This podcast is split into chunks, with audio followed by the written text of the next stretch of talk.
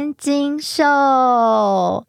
大家有没有觉得非常的意外？因为像我这种三分钟热度，做什么事情都做不久的人，三金秀不知不觉的也都要二十级了耶！你知道吗？帮我做三金秀后置的朋友啊，他就说他本来预期我大概就是超过视网膜的五级吧，就会结束了。他真的没有想到，为什么我竟然默默的就做到了快二十级。不得不说，我觉得录 podcast 的过程，每一次来到录音室都让我感觉到非常的疗愈。所以呢，即使三金秀就确实也有一些赞助厂商想要置入，但目前我都还不打算要让这个节目是有盈利的。它就是属于一个我人生做什么事情都要钱，但是这真的是一个我没打算要钱在做的事情。所以我非常的感谢每一个在收听三金秀的朋友，就一个非常佛系的节目也没认真在宣传，然后也没有要盈利，就谢谢你们愿意每个礼拜听我报告一些我个人的琐事，还有我这个礼拜看到的、听到的、感受到的事情。那这个礼拜一样要跟大家聊聊的，就是最近发生一些比较热门的事情，还有包括我自己的近况。首先，先说我现在在录音的时候呢，我就觉得非常的累，因为。我最近去上了一个新的运动课程，那个课程就有点类似像是皮拉提斯，它也是有一个类似像皮拉提斯床的那种机械，然后上课的时候你就是会一直在那边踢呀，然后拉呀、推呀这样子，短短四十五分钟的课，如果你真的非常认真上的话，你应该会酸痛三到五天，而且是要躺着不能动的那种酸痛。然后，因为我本身在运动这件事情上，我都一直走一个佛系路线，就是，嗯，大概这样就可以了，这样。所以我其实蛮偷懒的，但我现在也是啊、非常的辛苦，我的屁股跟大腿都很酸痛，但我依然坚持的来到录音室录音，你们就知道我有多么热爱三金秀这个节目，这个与大家空中相聚的时光。因为我运动呢，我一直都觉得说，为什么要这样强迫自己呢？我的人生就是不喜欢为难我自己，所以我常常跟大家说，其实我从二十岁开始练瑜伽，现在也算是练了十几年瑜伽了。如果听到我这样讲的人都会说，那你可以把你的脚举到头上吗？我觉得以前应该是大家什么钻石舞台、胡瓜节目看太多，因为我记得瓜哥以前在钻石舞台就是有表演个什么瑜伽大师，然后就会挂一个假的。脚在头上，然后大家都以为说练瑜伽就可以把你的脚挂到头上去或什么。唉，我就跟他们说，我真的不行，我就是属于那种已经练了十几年的瑜伽，可是我都还很烂的那种。就班上的那些妈妈，他们可能都非常的厉害，然后也都进步神速，可是因为他们都会要自己就是做不到，还是会要自己。尝试做看看，然后我就是会觉得说啊，做这个动作有点累，就是啊，好了，我现在要自我放弃了。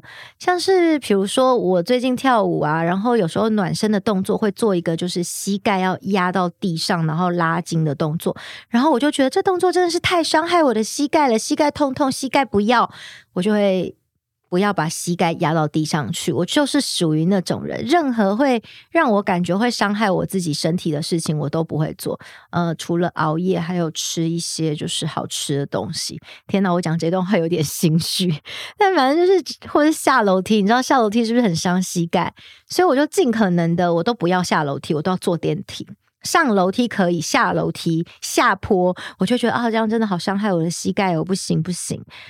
哎，不知道大家是什么样子的人呢？像我这种人，可能就真的是注定一辈子没办法多成功的人，因为我从来不要求每件事情要做到完美，我都是觉得说，嗯，尽力就好。然后如果事与愿违，我就想说，哎，这就是人生，算了吧。我真心的就这么想，我觉得。这样子的人生就是不会成功，但是相对的可能也会比较快乐一些些。比如说，像是我朋友叶一君，我不知道大家知不知道，她是一个很有名的 model 艺人，然后早期应该算是第一代的表特女神，那种很多人心目中的女神，非常非常的漂亮，到现在也是非常非常的漂亮。那翊君她就是属于很标准的处女座，比如说我们去上画画课。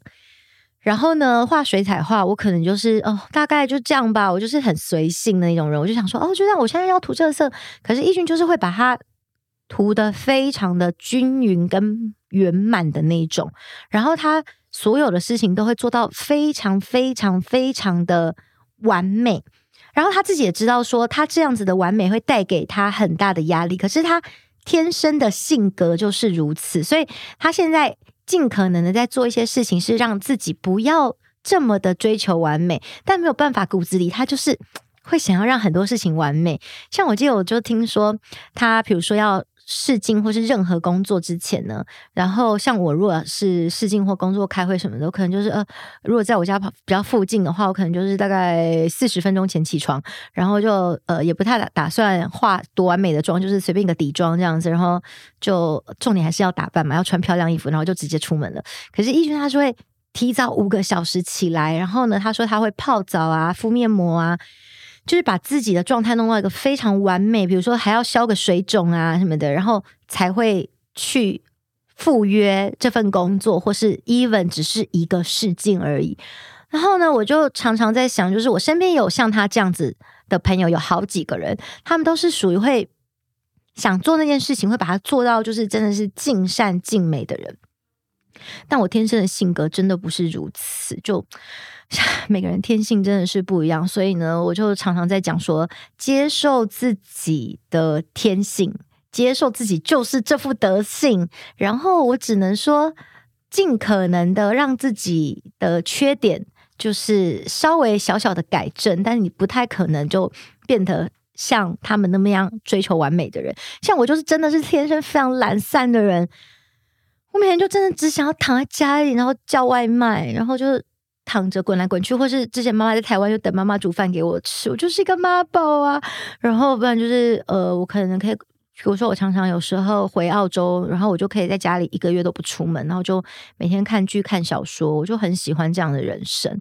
可是呢，就是我也会提醒我自己说，不可以一直这么懒散哦，就是你还是得要去运动一下哟，不然你会不健康哟。所以像我有时候。大家看到我在运动，这真的不是我喜欢运动，是因为我知道如果我不去运动，我就会不太健康。就有些事情，人生你就是要勉强自己做一些你并没有很想做的事情，那是不得已的，但是不要过度勉强。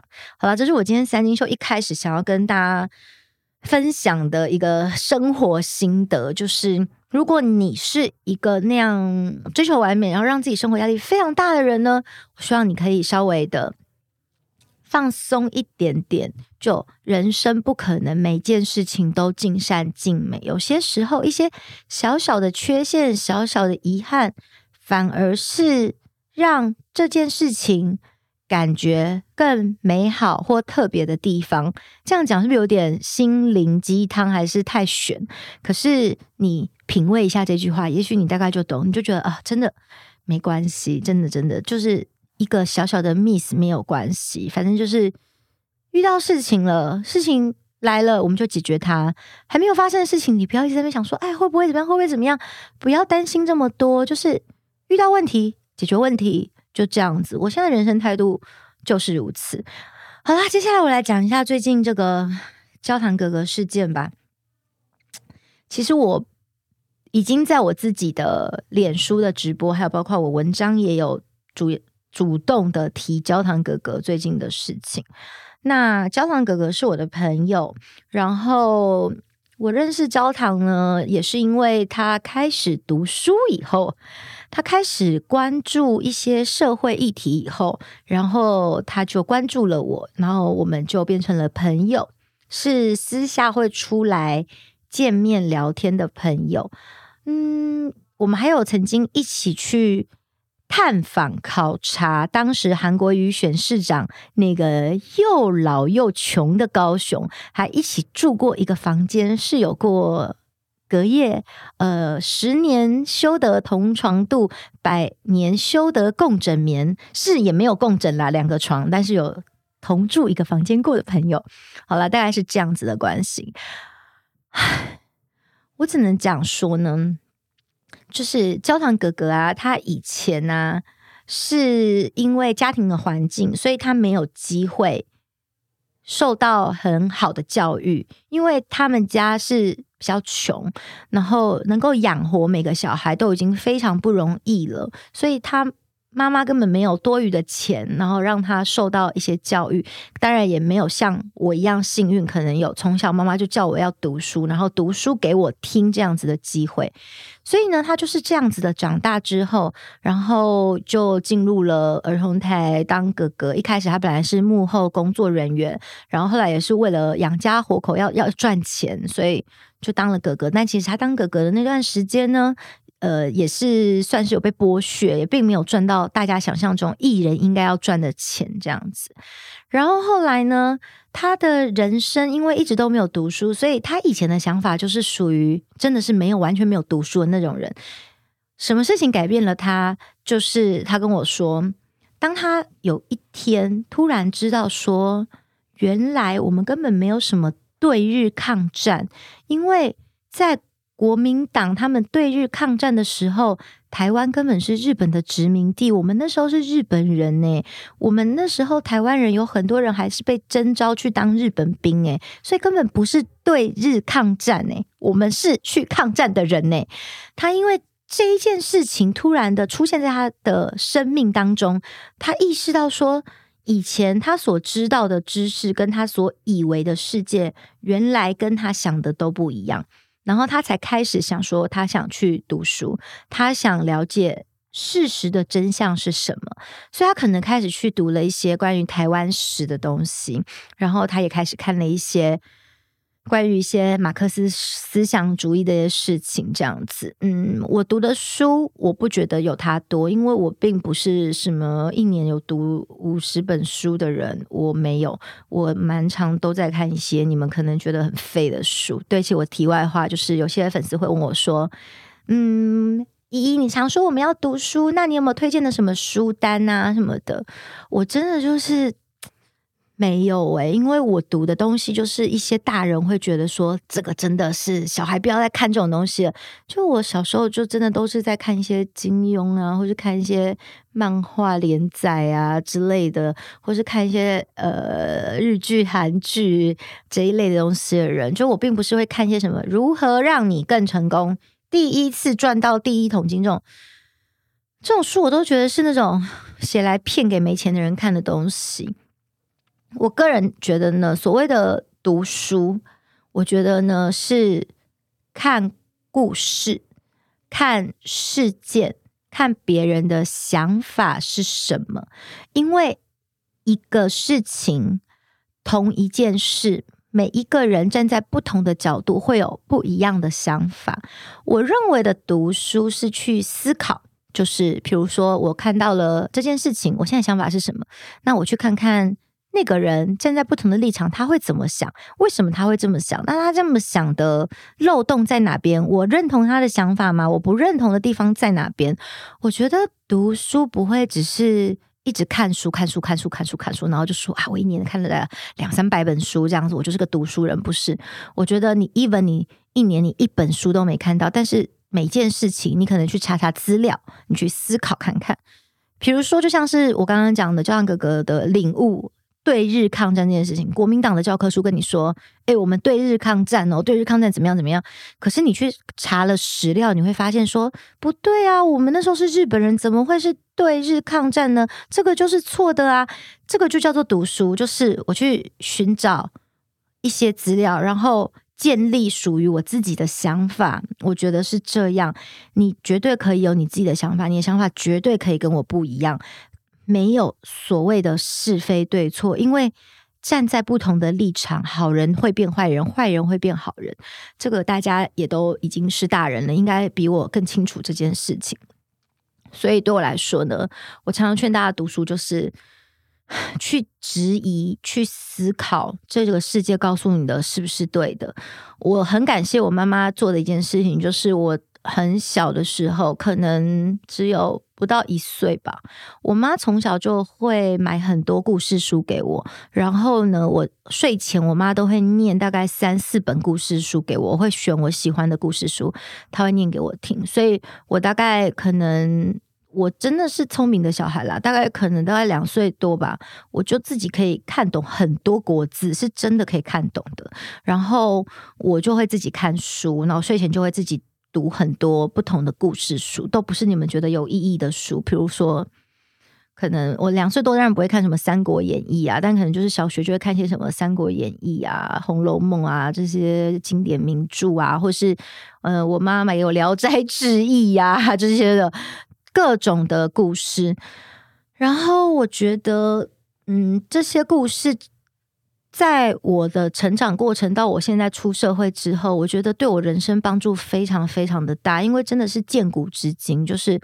我常常发生的一件事情，我就会想到我曾经看过的某一个故事书，然后我就会想说，为什么那个主角会做这样的选择？如果我是这个主角的话，我会做什么样的选择呢？像之前我就看过有人在讨论孔融让梨这个故事，就是说大家就说，呃，小的要让大的这样子，孔融就是把好的梨子让给他哥哥。可是你们有想过说，或许就是孔融他根本不喜欢吃梨子啊，就想说，哎，我根本不想吃，给哥哥好了，或者说。为什么你要把大的让给哥哥？你会不把梨子切一切，然后大家一起吃？那因为还要啃梨子，有点麻烦呢。就其实呢，有些时候有些故事告诉我们的事情，你都会认真想说，这个主人翁他到底就是，如果他愿意用点脑的话，是不是会让这个故事的结局更加的圆满呢？就是主人翁其实大家以为的棒棒啊，根本就是蛮蠢的一件事情啊。像我个人就是非常的觉得二十四孝就很蠢，像。什么黄香温席啊？就是他呃怕爸妈冷，所以他就是冬天他就是先到那个床上，然后把那个棉被睡暖了，然后再叫他爸妈就是进去睡。可是你有更多的方法可以把那个弄弄暖啊，比如说古代也有就是那种那种暖炉什么之类的，你给他包好也不一定会火灾，你就把它放在那边，也可以让房间更暖啊。你的体温会比那个暖炉更好用吗？不会啊。还有就是什么让自己喂蚊子，然后以为蚊子喂饱了，然后就不会去叮你爸妈了？不可能啊，就是蚊子。喂饱，搞不好就假后到修补，就说哦，家有新鲜的人血可以吸，然后就去叫别的蚊子一起过来吸。就是有很多那种，还有什么卧冰求鲤，有没有？就是说爸妈妈生病想吃个鲤鱼，然后就躺在冰上面，然后弄出一个洞来这样子，那就是蠢呐、啊！你用你的体温躺在冰上面，那到时候你就感冒了什么的，更花钱，你家都已经没钱了。所以我就觉得说，Oh my God，二十四孝生就是愚孝。嗯、我觉得我妈妈从小给我的教育就是。在读这些书的时候，我不是只有读书，我有认真的去跟妈妈讨论说，这个故事到底对不对呢？故事告诉我的是真的吗？应该要这样吗？这或是说，我最也在想说什么？很多人在讲说什么孝顺孝顺，就说你看，像羔羊都懂得跪乳，就是说那个小羊啊，他们要吸那个羊奶的时候啊，他们都要跪着喝羊奶。我想说，可能这个姿势对于这个羊这个动物来说比较舒服吧，就像跪着喝奶比较舒服。就像小孩如果是喂母乳，你这样子抱着用这个 pose 喂比较舒服吧？不是因为羔羊知道说我很感恩妈妈给我奶喝，所以我才跪吧？妈妈把你生出来是因为妈妈想打炮，然后他就就是跟爸爸打了炮之后就把你生出来了。他喂你本来就是天经地义的事情，跪什么乳啊？所以我觉得有很多时候很多事情，就世界告诉我们都不是真的，这才是我认为就是读书让你懂得。独立思考，你因为你独立思考了，所以你可以建立起你自己的所谓的人生观，你自己的价值观。好了，回到焦糖哥哥的这件事情上面，呃，焦糖哥哥的读书呢，我是非常的鼓励他读书的人，因为我觉得，嗯，读书是认识这个世界非常好的方法。因为很多人呢，因为无知，所以自大。但是我觉得，如果你是因为有读书，你就可以自大。我最怕就是那种无知又自大的人了。那你有读书之后，你就会发现说，其实你不会的事情真的很多。那也没有关系，你本来就不会，你就读书，同时也是可以让你认识自己的方法，就是接受自己的不完美的地方。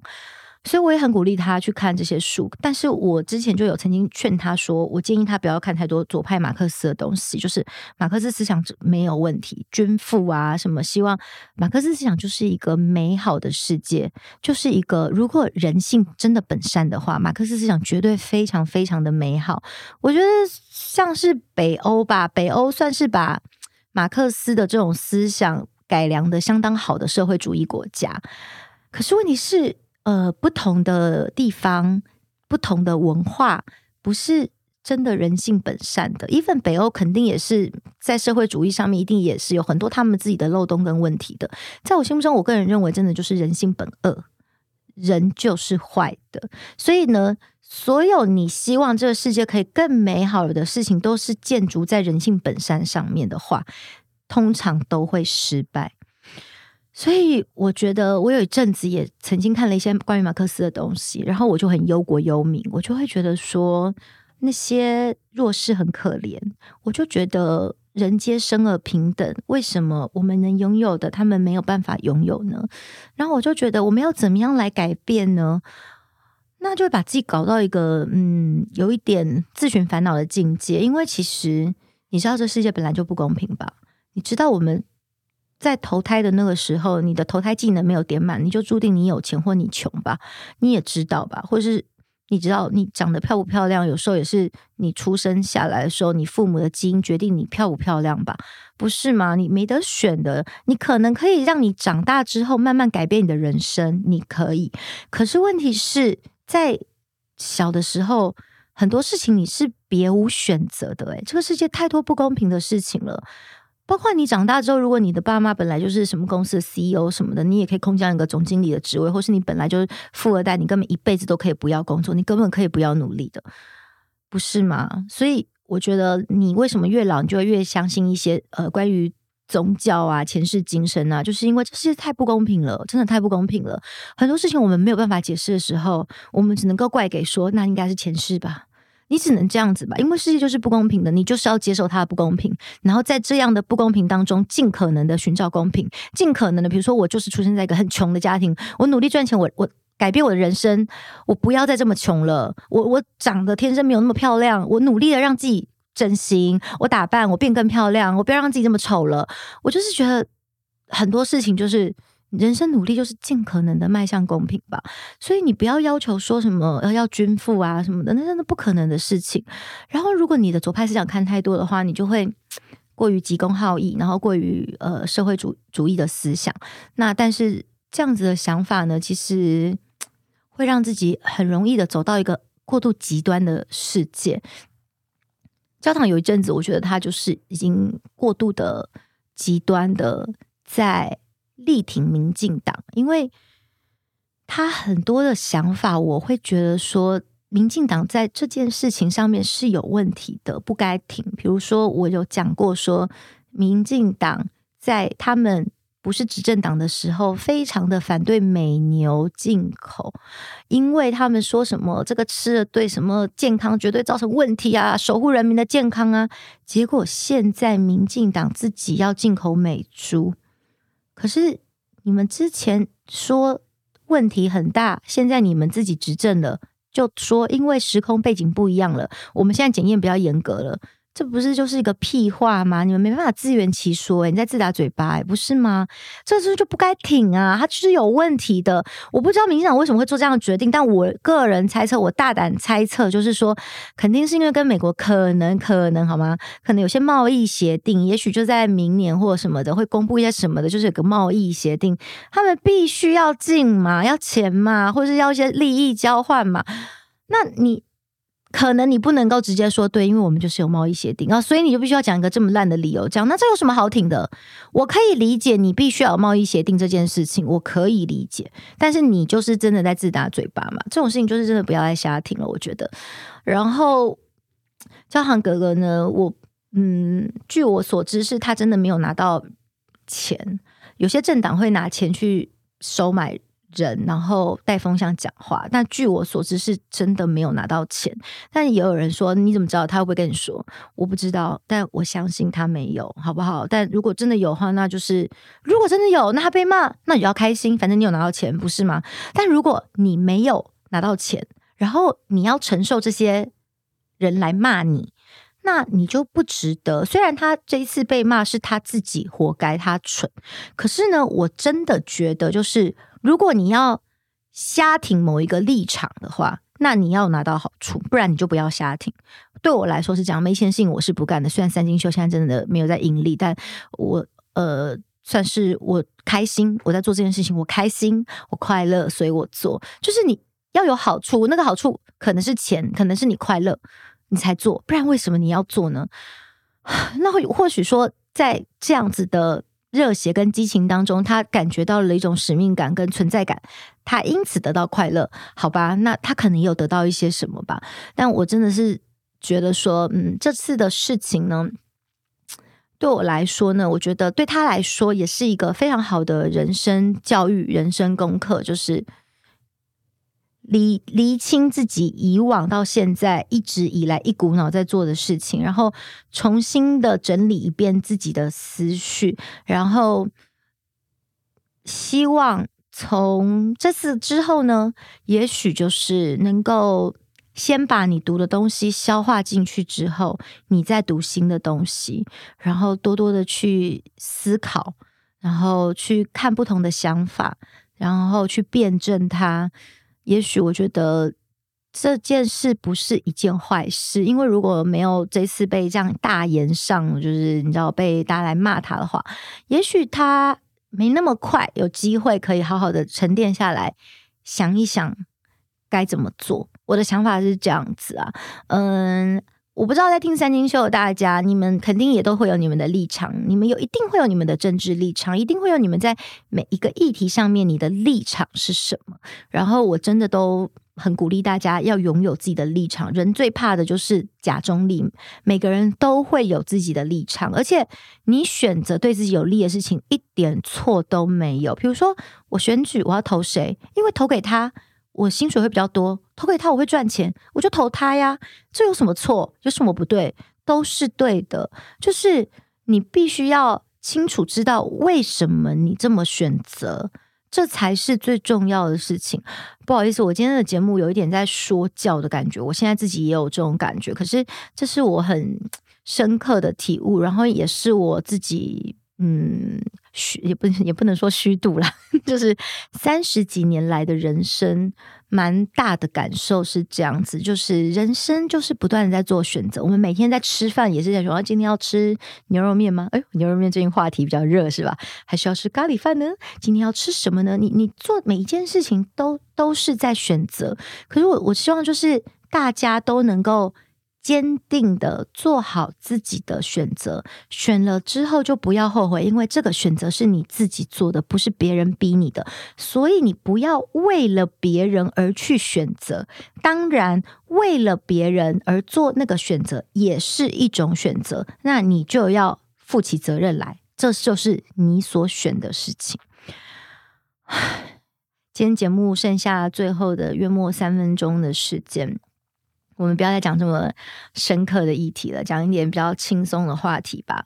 就是我最近真的非常的热爱各种时尚，整个城市都是我的伸展台。其实我之前呢，以前啦，我不是一个。那么热爱打扮的人，我会喜欢就是穿自己喜欢的衣服，然后会觉得我今天这样很漂亮这样子。但是我并不会想说，哦，我今天要符合这个主题，比如说我今天要上插花课，我就要有插花时尚；我要去法院，我要有法院时尚，就不会想要配合每天的主题，然后就是去打扮自己这样子。因为我本身就是不太喜欢东西太多的人，你知道吗？我会觉得要收纳好麻烦哦。可是呢，就现在快乐冠军的快乐人生。我发现我每天蛮大的一个乐趣就是打扮我自己，把自己当芭比娃娃一样。就是今天要干嘛，我就想说，嗯，我要符合今天要去的地方，今天要做的事情。然后我想要穿上适合的衣服，戴上适合的饰品，化适合的妆，然后背适合的包包。所以大家最近应该可以看到我不断的在买包包什么之类的。嗯，买包包呢，其实只是因为我想配合我的穿搭，然后因为。说实话，就是一个包包，如果十几万，对我来说真的不是大钱，我真的不用想三秒钟，我就是只是看说，嗯，看起来不错，好买，我就真的是这么想这样子，嗯，但我不是说要鼓励大家也要这样子啦，我是只是想要鼓励大家说，要不要在这样子平常平凡的生活当中，也可以试着就是打扮你自己，然后把自己每天都穿得漂漂亮亮的，打扮得自己喜欢的样子。我觉得你会觉得生活很开心，是真的。你不一定说像像王美这样，我们要赶快打卡上传，然后给大家看我今日穿搭。我要给大家看，那是因为这是我的工作，我很多我的衣服是夜配嘛，一定要给大家看到啊。那包包就是因为为了搭衣服而买的啊，所以就是我会上传给大家看。但如果你自己的生活，你并不是说我要给大家看，你只是把自己穿得漂漂亮亮的，然后让自己美美的，每天心情真的会很好。不管男生女生都是一样。我觉得大家也许可以试试看这个可以让自己快乐的方式。然后今天真的非常的谢谢，再一次感谢大家来听我的三金秀。我三金秀就是一个充满感谢的节目，因为我真的觉得会愿意听我讲三十分钟的话。听到底的人，我真的很感谢你们。我自己都不知道我有没有耐心听别人讲话讲三十分钟呢。谢谢你们听三金秀，也希望三金秀能够继续的陪伴大家度过每一天。我希望你们每天都快快乐乐的，跟我一样。三金秀，我们下次再见喽，拜拜。